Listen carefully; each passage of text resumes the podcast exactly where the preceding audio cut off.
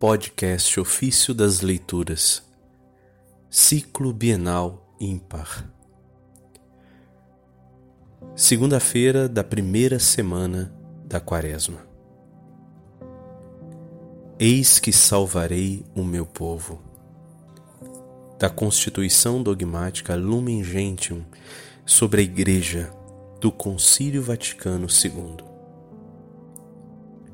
O Pai Eterno por um infinito e misterioso desígnio de sua sabedoria e bondade, criou todo o universo. Decretou elevar os homens à participação da vida divina.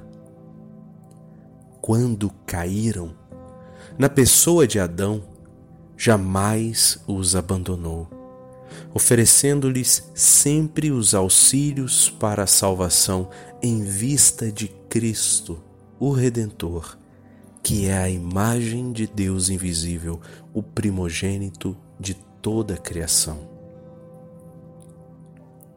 A todos os eleitos, o Pai contemplou com seu amor desde sempre e os predestinou a se configurarem com a imagem de seu filho, para que este seja o primogênito numa multidão de irmãos. Determinou, pois, congregar na Santa Igreja os que creem em Cristo. Desde a origem do mundo, foi a Igreja prefigurada, admiravelmente preparada na história do povo de Israel e na antiga aliança. Foi constituída agora, nestes tempos que são os últimos, e manifestada pela efusão do Espírito. No fim dos tempos, será gloriosamente consumada. Então, como se lê nos Santos Padres, todos os justos desde Adão, do justo Abel, até o último eleito, serão reunidos na Igreja Universal junto ao Pai.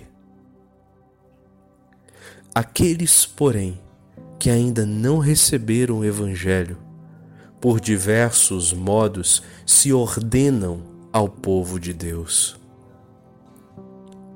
Em primeiro lugar, aquele povo a quem foram dados os testamentos e as promessas, e do qual nasceu Cristo segundo a carne. Por causa dos patriarcas, segundo a eleição, é um povo caríssimo, pois os dons e a vocação de Deus são irrevogáveis. O plano da salvação ainda abrange aqueles que reconhecem o Criador. Entre estes, destacam-se em primeiro lugar os muçulmanos, que, professando manter a fé abraâmica, adoram conosco o Deus único, misericordioso, juiz dos homens no último dia. Deus também não está longe dos outros homens que procuram o Deus desconhecido em sombras e imagens. Porque é Ele quem dá a todos a vida, a respiração e tudo mais. O Salvador quer que todos os homens se salvem. Portanto, os que, sem culpa, ignoram o Evangelho de Cristo e sua Igreja, mas buscam a Deus de coração sincero, tentando, sob o influxo da graça, cumprir por obras a sua vontade conhecida através dos ditames da consciência, podem conseguir a salvação eterna a divina providência não nega os auxílios necessários à salvação aos que, sem culpa, ainda não chegaram ao expresso conhecimento de Deus e se esforçam, não sem a divina graça, por levar uma vida reta.